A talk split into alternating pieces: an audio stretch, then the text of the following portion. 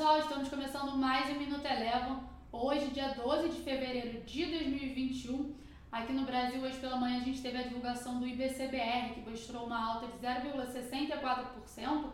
Em dezembro, essa alta veio acima do que o mercado esperava, que era em torno de 0,4%. No entanto, o foco da sessão de hoje ficou por conta do novo auxílio emergencial, que já é dado como certo pelo mercado, mas ainda assim os investidores seguem cautelosos pela falta de uma contrapartida fiscal.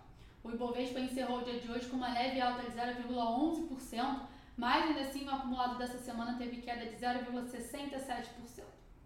O dólar frente ao real encerrou a semana próxima à estabilidade, cotada a R$ 5,37, com os investidores aguardando novas definições acerca do auxílio emergencial.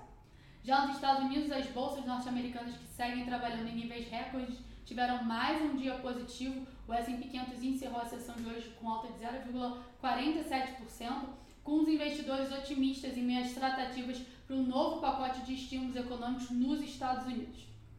Bom, antes de encerrar o Minuto Eleven de hoje, vale lembrar para vocês que segunda-feira que vem é feriado nos Estados Unidos, dia do presidente, então por lá a gente não vai ter pregão.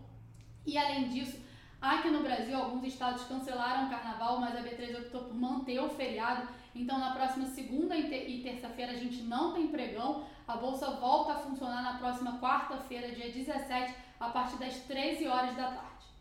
O Minuto Eleven de hoje fica por aqui. Se você quiser ter acesso a mais conteúdos como esse, inscreva-se em nosso site www.elevafinancial.com e siga a Eleven também nas redes sociais. Eu sou a Jéssica Feitosa e eu te espero no próximo Minuto Eleven.